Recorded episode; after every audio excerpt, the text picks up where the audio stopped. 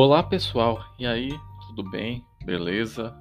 É, hoje vamos para mais uma aula de sociologia e na aula de hoje a gente vai falar sobre o mundo do trabalho e o movimento dos trabalhadores.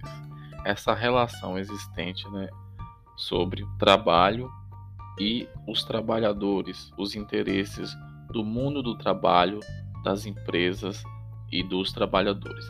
Então, na aula de hoje abordaremos essa temática. Espero aí que vocês compreendam e prestem bastante atenção no que vai ser falado. Então, a gente começa falando sobre a divisão, né, que é apontada, né, principalmente por Karl Marx, que é um teórico que a gente lê bastante e vê bastante relacionado com essa questão de discussões acerca do mundo do trabalho, né? Então ele fala que a sociedade capitalista é dividida em classes sociais. E esses, essa divisão em classe social, ela traz para a sociedade interesses que estão em campos opostos, ou seja, interesses antagônicos. E, obviamente, é fundamental para a gente conseguir pensar essa luta de classes né, que Marx traz na sua obra, tendo esses conflitos no mundo do trabalho e essas manifestações que acontecem, né?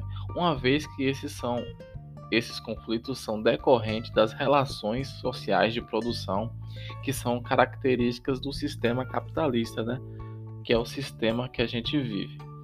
Então, a gente pode considerar um raciocínio simples, né? Enquanto o operário ele visa melhores salários e condições de trabalho, os empresários visam o aumento do lucro e a expansão de suas empresas. Então, o conflito se dá basicamente nesse campo aí. Os operários querendo ali melhorias das condições de trabalho, melhorias do salário, enquanto os empresários visam apenas o lucro e a expansão, o crescimento das suas empresas. A valorização de uma alta racionalização né, dos processos de produção. O que é a racionalização? É a divisão do trabalho, é o fracionamento da linha de produção, ou seja, várias pessoas executando, executando diferentes tarefas. Juntando a isso com o aumento da exploração do trabalho humano né, e as consequências que geram isso, a acumulação de riqueza e aumento da desigualdade social, fizeram ainda aumentar né, essas hostilidades e divergências entre a classe do trabalhador e a classe do operário. Então, nos dias de hoje, a gente pode destacar que o desenvolvimento tecnológico ele leva a uma exclusão da mão de obra humana, gerando um processo de desemprego estrutural. Por quê?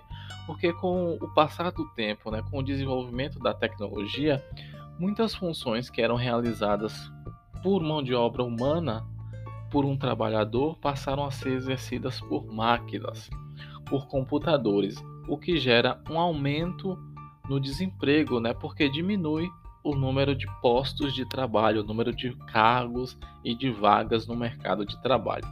Então, essa conjuntura do desenvolvimento do capitalismo é marcada pela automatização da produção, ou seja, é o processo de transformação no processo produtivo, substituindo a mão de obra humana. E em relação a isso, é preciso a gente compreender como se dá essa luta entre os interesses de classe né, e os conflitos do mundo do trabalho, uma vez que essas transformações que ocorreram, elas podem significar uma precarização do trabalho. Se a gente pensar, por exemplo, nos níveis de desemprego que a gente vem observando por aí. Então, essas mudanças estruturais, elas podem trazer mais complicações para o trabalhador, né?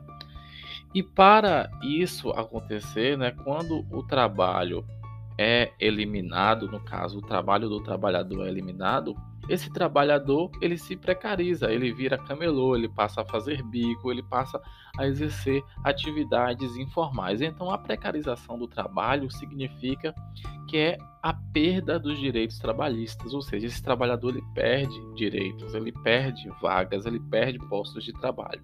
Então, daí que a gente tem que refletir é sobre a importância desse tema, essa lógica do capitalismo, né, que vem trazendo essas precarizações.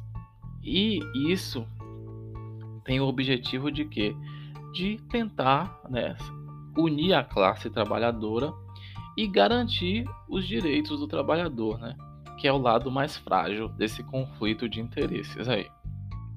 Então, é, reduzir a jornada de trabalho, por exemplo, é, discutir o que produzir e para quem produzir, como produzir, né, são ações que podem ajudar nesse processo. E quando se faz isso, a gente está o que? Discutindo os elementos que são fundamentais né, na sociedade capitalista, que é elemento profundamente destrutivo dos direitos dos trabalhadores. Né?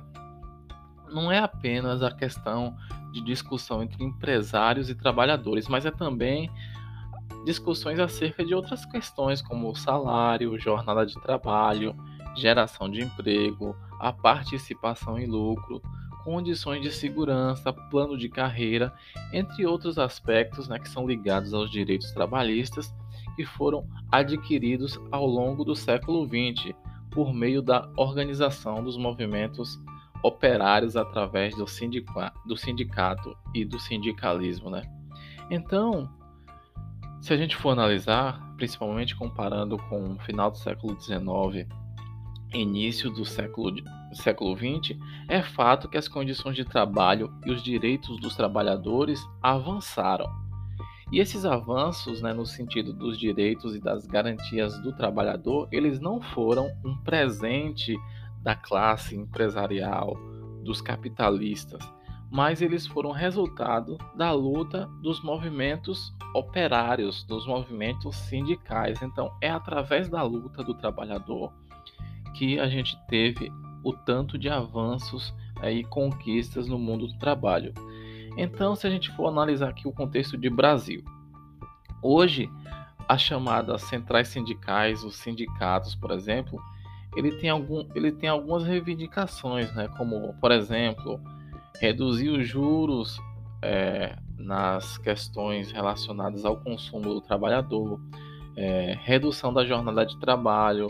Né? Então, alguns fatores, né, como a regulamentação dos serviços terceirizados, são algumas das lutas né, do movimento sindical hoje em dia no Brasil, principalmente nos últimos 4, 5 anos que o trabalhador né, perdeu bastante direitos aqui no Brasil, principalmente depois que a última reforma trabalhista foi aprovada lá na Câmara dos Deputados. Então, a precarização do trabalho aconteceu de forma ainda mais direta prejudicial ao trabalhador aqui no Brasil nos últimos anos.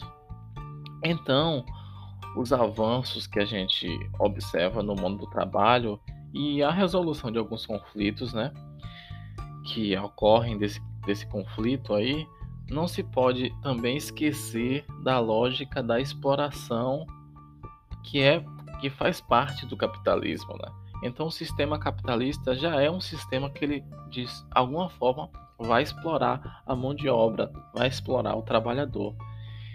E isso vai gerar essa precarização no mundo do trabalho. Por isso que é importante que os trabalhadores tenham essa consciência de classe, que eles possam se organizar, que eles possam se unir em grupos, em sindicatos, em movimentos de massa para lutar por seus direitos e garantir o mínimo suficiente para conseguir exercer né, o seu trabalho de forma digna. Óbvio que, como foi falado anteriormente, o sistema capitalista ele sempre vai buscar explorar e precarizar esse trabalho, mas o trabalhador ele tem que lutar para que o mínimo de direitos possíveis sejam garantidos. Então, pessoal, essa foi a nossa aula de hoje sobre o mundo do trabalho e o movimento do trabalhador. É, se ficou alguma dúvida, podem estar aí ouvindo novamente o podcast, relendo o material ou entrando em contato comigo que eu vou esclarecer qualquer dúvida aí que surja. Um abraço a todos e até a próxima.